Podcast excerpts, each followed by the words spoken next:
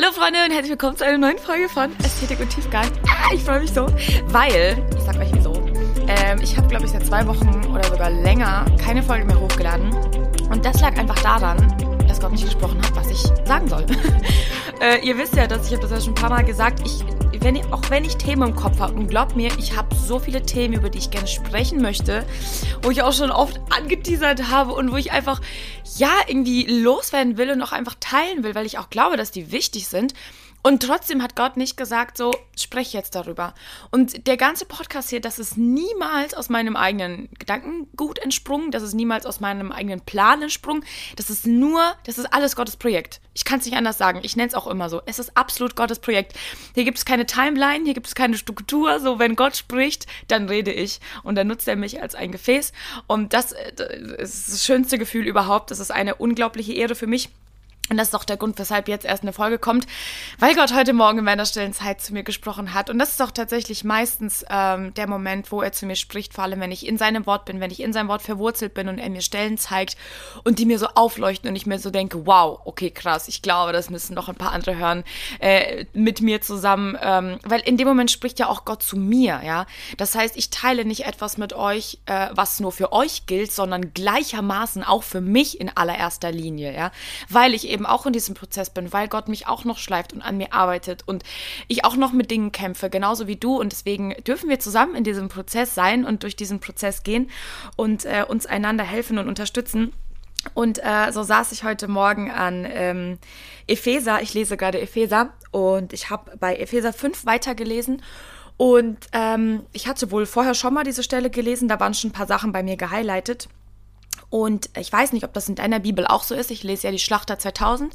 Da steht über dem Kapitel 5 eine Überschrift. Und jetzt hör aufmerksam zu, weil tatsächlich ist die Überschrift dieser, dieses Kapitels äh, so ein bisschen das Fundament und der Gedanke, ähm, um den es heute gehen soll. Und da steht, Wandel in Liebe und Licht bedeutet, Komma, alles Böse zu meiden. Okay, das ist die Überschrift zu diesem Kapitel. In dem Kapitel werde ich auch gleich noch uns ein paar Verse rauspicken. Wenn du Lust hast, kannst du sehr gerne noch deine Bibel gemeinsam mit mir aufschlagen und das so zusammen bearbeiten. Ich habe heute Morgen auch ein paar äh, Stellen davon angestrichen und gehighlightet und ähm, ja, das, also wirklich, dieses Kapitel ist crazy, crazy wichtig und gut und ich glaube auch für unsere heutige Zeit, weil ich sehe immer mehr so eine Tendenz dahin, dass man gar nicht mehr versucht und ich spreche, okay, listen, von uns Christen. Ich spreche nicht von der Welt, ich spreche von uns Christen. Wir versuchen gar nicht mehr, und ich habe mich tatsächlich sehr wiedererkannt, die äh, Gella von vor drei, vier Jahren, die hat nicht versucht, das Böse zu meiden, okay, ähm, sondern hat so irgendwie so ihren Finger hingegeben und vielleicht auch die Hand. Und was macht der Teufel dann? Der nimmt den ganzen Arm, ja. Äh, und hier steht ganz klar und explizit Wandel in Liebe und Licht, was wir ja wollen. Ja, wir wollen, wir sind Kinder des Lichts, wir sind Kinder unseres Gottes. Das bedeutet, das Böse zu meiden. Bevor ich ein paar andere Stellen aus diesem Kapitel ähm, lese, möchte ich erstmal mit euch die Definition von meiden ähm, durchgehen. Meiden bedeutet nicht einfach nur, Dinge nicht zu tun. Meiden bedeutet nicht, äh, die Dinge, wenn du vor ihnen stehst, zu überlegen, soll ich es tun oder nicht, sondern meiden bedeutet, die Definition dieses Wortes ist, jemandem einer Sache, mit der man nicht in Berührung kommen will, aus dem Wege gehen. Okay, das ist die Definition, die Google mir rausgespuckt hat, als ich gegoogelt habe, was bedeutet meiden. Ähm, und ich finde das so interessant, weil darin liegt Wow, darin liegt so, so eine Erkenntnis. Ähm, wie oft strugglen wir irgendwie mit Sünde oder mit einer Sucht oder mit, äh, mit, mit irgendeinem charakterlichen Problem, mit Aggression oder Wut oder was weiß ich was. Und hier steht ganz klar, diese Dinge sollst du meiden. Das bedeutet, du musst schon einen Schritt vorher anfangen, auch vor allem in deinen Gedanken, ja, weil da beginnt ja alles. Über das, über das du nachdenkst, das wird im Endeffekt Realität in deinem Leben. Wenn du, wenn du schon darüber nachdenkst, mit jemandem zu diskutieren, wirst schon in deinen Gedanken äh, wutentbrannt und zornig, dann wird das irgendwann in der Realität wahrscheinlich auch so ablaufen, ja, wenn du Gedanken des Friedens und des Segens über diese diese Person hast in deinem Kopf, dann wirst du wahrscheinlich, wenn du dieser Person begegnest, vielleicht auch dieses Gespräch nicht in eine unbedingt zornige Richtung lenken wollen. Meiden bedeutet schon vorher, ein Step vorher schon zu überlegen, okay, wenn ich jetzt diesen Schritt gehe, bringt er mich dann in Versuchung. Nicht erst in der Versuchung zu sein und dann damit zu kämpfen, sondern einen Schritt vor der Versuchung nachzudenken und zu überlegen, okay, muss ich da jetzt hin? Muss ich jetzt in diesen Club? Muss ich jetzt auf diese Party, ja? Muss ich jetzt mit diesem Typen alleine im Auto chillen oder bei mir zu Hause oder keine Ahnung was? Und Leute, ich spreche aus Erfahrung. Wenn du nicht vorher drüber nachgedacht hast, wo deine Grenze ist, wirst du sie überschreiten. Ganz klar. Dann gibt es kein, oh, stopp mal, ich wollte das ja vermeiden. Nein, weil du hast vorher nicht drüber nachgedacht, dass du es ja vermeiden willst. Ja? Wenn du jeden Tag aktiv mit Gott Zeit verbringst, in seinem Wort, wenn du liest, wo sind denn die Grenzen, die, wenn du die Grenzen gar nicht kennst, dann weißt du ja gar nicht, was du meiden sollst, ja. Wenn du weißt, okay, Thema zum Beispiel sexuelle Reinheit. Wenn ich weiß, ich möchte mich für meine Ehe reinhalten, dann treffe ich mich nicht mit irgendwelchen, am besten noch ungläubigen Typen irgendwo und chill mit denen rum oder bin bei denen zu Hause oder weiß weiß ich was, ja. Das ist ja ganz klar, dass dann daraus vielleicht dieses Treffen alleine an sich steht jetzt nicht in der Bibel, trefft ihr nicht mit Ungläubigen, das ist nicht die Sünde, aber das kann dazu führen, okay? Und hier steht meiden bedeutet nicht, geh in die Versuchung hinein und kämpf dann dagegen an und gewinne, sondern schon der Step vorher, geh gar nicht, lass gar nicht zu, dass du in diesem Bereich versucht werden kannst. Gib dem Bösen gar nicht den Raum, okay? Und das finde ich so interessant und so unglaublich wichtig, dass wir ähm, uns vom Heiligen Geist schulen lassen, sensibler dafür zu werden, für diese Momente, die uns in Versuchung bringen wollen. Oder auch, wie ich vorhin angesprochen habe, ja, Partyleben, whatever, ich hatte das auch. Und ich weiß ganz genau, dass du dich nicht reinhalten wirst, wenn du in, in Clubs jedes Wochenende gehst oder auf irgendwelche Partys, dann wirst du dich zwangsweise meistens, okay, ich kann es nicht pauschalisieren, aber meistens volllaufen lassen und daraus resultieren dann irgendwelche anderen, meistens sexuellen Sünden, okay? Ähm, von daher ist mir das so wichtig, das einfach gerade hervorzuheben, dass Meiden schon ein aktiver Gedankenschritt vorher gewesen sein muss, an dem du gemeinsam mit Gott, mit Gott festgelegt hast, da möchte ich nicht hingehen. Da ist meine Grenze. Ich möchte dem, wie wir vorhin gelesen haben, aus dem Wege gehen. Das bedeutet, dass dein Weg ein anderer sein muss.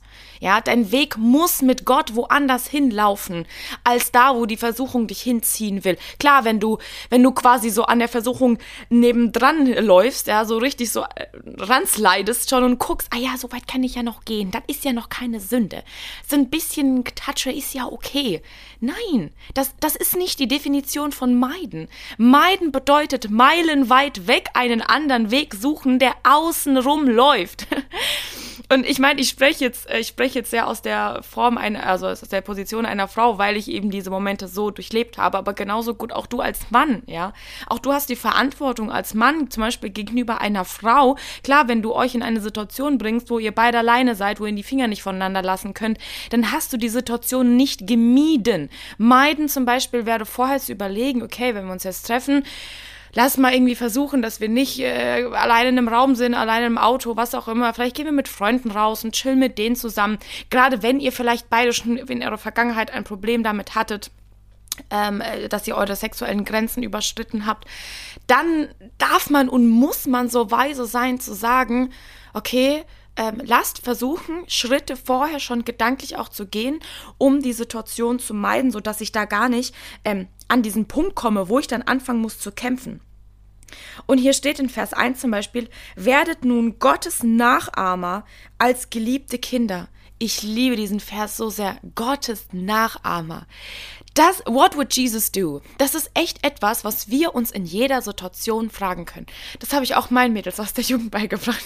Mädels, nehmt euch das als Leitfaden mit. What would Jesus do? In jeder Situation, in der du dich befindest, in der du eine Entscheidung treffen musst, ist das noch Sünde? Ist das schon Sünde oder ist das noch erlaubt? Darf ich das tun oder darf ich das nicht? Wo ist da die Grenze? Jesus, wo ist dein Wille?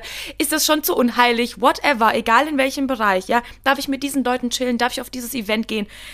Sei ein Nachahmer Gottes. Und wenn du das in deinem Leben als ein Ziel gesetzt hast, als ein Leitfaden, dann wirst du automatisch, glaub mir, automatisch versuchen, das Böse zu vermeiden, denn Gott ist nicht das Böse. Gott ist Liebe und Gott ist Licht. Und wenn du in der Liebe und im Licht wandeln möchtest, bedeutet das, das Böse zu meiden. Und da stehen weiter auch noch viel, viel krassere Verse, steht in Vers 5. Denn das sollt ihr wissen, dass kein Unzüchtiger oder Unreiner, ja, von das, von dem, von dem wir gerade gesprochen haben, ja, kein Unzüchtiger und kein Unreiner oder Habsüchtiger, der ein Gottes, Götzendiener ist, Habsüchtiger, jemand, der alles haben will. Ein Auto, eine Wohnung, alles immer das Beste, das beste Handy, ein Partner, eine Ehe. Du, du willst, du, du willst. Du fragst nicht, was Gott will, sondern was du willst. Ich möchte das jetzt aber haben. Ich kann nicht mehr warten. Ich bin ungeduldig. Hier steht, das ist ein Götzendiener. Crazy. Und dann steht weiter, die haben kein Erbteil im Reich des Christus und Gottes. Das ist krass. Ich möchte nicht, dass Gott mir am Ende sagt, du hast kein Erbteil an meinem Reich. Nein, ich will sagen, hey, du bist ein treuer Diener gewesen. Du hast versucht, das, du hast das Böse gemieden, ja. Du hast es nicht nur versucht, sondern du hast es wirklich gemacht. Du bist dem Bösen vorher schon aus dem Weg gegangen. In Vers 8 steht weiter, denn ihr wart einst Finsternis. Jetzt aber seid ihr Licht in dem Herrn. Wandelt als Kinder des Lichts. Wandel auch so, wie du dich bezeichnest. Wenn du dich als Christ bezeichnest, als Nachfolger Jesu, als jemand, der Gott kennt, dann wandel auch so. Tu nicht nur so. Wie oft tun wir einfach nur so? Sind Sonntag super holy und das, was wir am Abend davor gemacht haben, darüber reden wir lieber nicht. Ich sage das so knallhart, weil ich das selber gemacht habe, okay? Freitag, Samstagabend, Party, Sonntag stand ich in der Gemeinde und habe Lobpreis gemacht. Das ist ein zweigleisiges Leben. Und ich glaube, es ist einfach, die Zeit ist schon zu nah, die Zeit ist schon zu reif, als dass wir noch so ein zweigleisiges Leben führen können oder sollten. Das, Freunde, da müssen wir einfach, glaube ich, in diesem Bereich aufwachen. Auch, auch in, in, in dem sexuellen Bereich. Ich glaube, das ist, glaube ich, das, wo der Teufel gerade am meisten versucht, die Jugend ähm, in seine in seine Hand zu ziehen, weil wenn du einmal irgendeinen Schritt über äh, irgendeine Grenze überschritten hast, dann wird es für dich im nächsten Moment umso leichter sein oder mit der nächsten Person umso leichter sein, da weiterzugehen. Und du wirst die Person suchen, ähm, denen das auch nichts ausmacht, diese Grenzen gemeinsam mit dir zu überschreiten. Ja, wandel als ein Kind des Lichts bei allem, was du tust. Stell dir die Frage: Reflektiere ich gerade Gottes Licht oder suche ich gerade das meine? Und in Vers 10 steht weiter, prüft also, was dem Herrn wohlgefällig ist und habt keine Gemeinschaft mit den unfruchtbaren Werken der Finsternis, sondern deckt sie vielmehr auf. Bei allem, was du tust, kannst du dich fragen, gefalle ich gerade meinem Herrn? Oder suche ich gerade das meine? Sind es gerade Werke der Finsternis und bringen die Frucht? Bringt das, was ich jetzt gerade tue, Frucht? Bringt das Feiern gehen Frucht? Bringt diese Hook-up-Culture, in der ich mich gerade befinde, Frucht? Bringt das mir in meinem Leben Frucht? Ist das ein gottgefälliges Leben, was ich da gerade lebe? Darum heißt es in Vers 14, wache auf, der du schläfst, und stehe auf aus den Toten, so wird Christus dich erleuchten. Wahnsinn. Wir müssen eigentlich nur aufwachen. Wir müssen nur aufstehen und wir müssen sagen, Jesus, hier bin ich. Ich weiß, ich habe geschlafen. Ich weiß, da sind einige Dinge in meinem Leben, die laufen nicht so, dass ich von ihnen behaupten könnte, dass sie dir wohlgefällig sind. Ich versuche nicht, das Böse zu meiden, sondern ich lasse es immer drauf ankommen.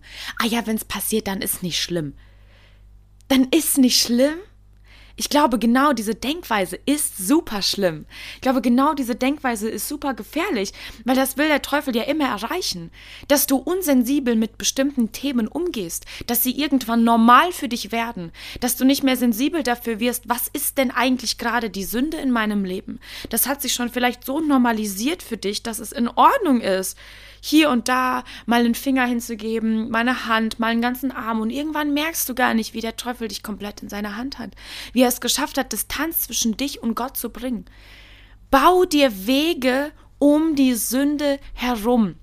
Und das kriegst du nur in Gemeinschaft mit Gott. Hier steht, so wird Christus dich erleuchten. Du musst aufwachen, okay, deine To-Dos. Du musst aufwachen, der du schläfst, und du musst aufstehen aus den Toten. So wird Christus dich erleuchten. Und dann steht hier in Vers 15, möchte ich auch noch gern lesen, seht nun darauf, wie ihr mit Sorgfalt wandelt, Nicht als unweise, sondern als weise. Und woher bekommen wir die Weisheit? Nur in Gemeinschaft mit Gott. Nur in seinem Wort. Freunde, nicht anders. Die Weisheit, die ich hier habe, das, was ich dir hier erzähle, das ziehe ich mir nicht aus der Nase. Das ist nicht meine eigene Erkenntnis. Das ist nicht meine eigene Klugheit, meine Schlauheit. Das ist der Heilige Geist, der sich in mir ausbreiten durfte, weil ich gesagt habe, okay, mein Fleisch muss sterben. Mein Fleisch muss sterben. Diesen Lebensstil, den ich damals gelebt habe, mit einem Bein in der Welt, mit einem Bein bei Gott, das muss sterben. Das muss komplett gebrochen werden. Und Gott hat das gemacht. Es war es war schmerzhaft und es war hart, aber er hat es gemacht, weil ich ihm Raum gegeben habe. Ich habe gesagt, okay, ich möchte dir ähnlicher werden, ich möchte dir gefallen, gefallen, gefallen, gefallen, weil am Ende meines Lebens ist mir viel wichtiger, was du über mich sagst, als was die Menschheit über mich sagt. Mir ist viel wichtiger, dass du stolz auf mich bist und dass ich dir wohlgefällig gelebt habe, als dass ich ein Leben geführt habe, in dem ich Spaß hatte, in dem ich mit jemandem, mit, mit allen möglichen Menschen rumgeschlafen habe, in dem ich auf jede Party gegangen bin, ja, in dem ich mich mit mit allen möglichen Leuten rumgefetzt habe und meine Meinung denen auf den Kopf gebunden habe. Das ist nicht das Leben, was ich am Ende Gott vor die Füße legen will sondern ich möchte, dass er mein Leben anschaut und dass er sagt, wow, du bist mit Sorgfalt gewandelt, nicht als eine unweise Person, sondern als eine weise Person. Und das soll wirklich unser Ziel sein. Und das fängt wirklich damit an, ähm, nicht nur natürlich, dass wir das Böse meiden, sondern im nächsten Schritt, dass wir auch das Gute tun. Ja, dass wir auch in diesem Licht wandeln, täglich in Gemeinschaft mit Gott. Nur das Böse zu meiden und nur ein guter Mensch zu sein, das reicht nicht. Wenn du Gott nicht kennst, bist du nicht errettet. Ja, wenn du nicht an Jesus glaubst, bist du nicht errettet. Wenn du nicht Gemeinschaft mit ihm hast, bringt dir es auch nichts, einfach nur ein guter Mensch zu sein. Deswegen, das, das ist so Hand in Hand. Ja, das läuft beides.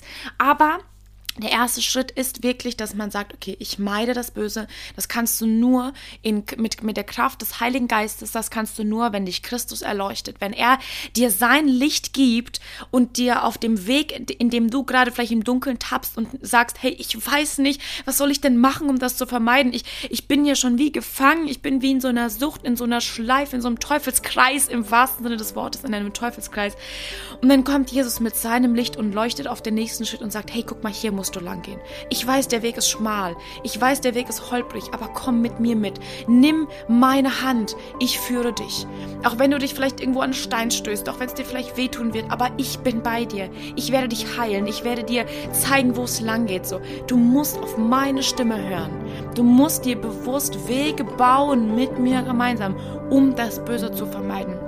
Und das ist voll mein Herzensanliegen. Und ich habe so eine Dringlichkeit Gottes heute gespürt, als ich das morgens gelesen habe, dass ich das unbedingt mit euch teilen muss. Und ich hoffe, dass das vielleicht den einen oder anderen von euch aufweckt oder hilft oder du vielleicht das jemand anderen weiterschicken musst, wo der Heilige Geist dir jetzt sagt, ey, diese Person muss das gerade hören. So, dann schick dieser Person das sehr, sehr gerne weiter, weil ich glaube, die Zeit ist einfach zu reif, Freunde. Die Zeit ist zu reif, als dass wir rumspringen von der Welt zu Gott, wieder in die Welt, wieder zu Gott und hin und her und dass wir uns irgendwie so unseren eigenen Gott zusammenbrauen schauen, ähm, das ist ja schon in Ordnung, ist ja schon okay. Ach, da wird Gott schon ein Auge zudrücken. Nein, lasst uns wirklich radikal für Jesus sein wollen. Lasst uns wirklich ein heiliges Leben für ihn führen wollen. Ein Leben, was ihn am Ende, was ihm am Ende gefällt und was ihm wohlgefällig ist. Und ich möchte euch voll drin segnen und ermutigen und äh, sage bis zum nächsten Mal.